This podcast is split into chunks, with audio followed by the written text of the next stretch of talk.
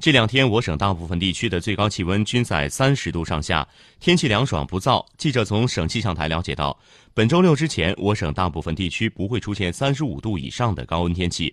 但今明两天，我省部分地区易发生短时强对流天气，提醒大家注意防范。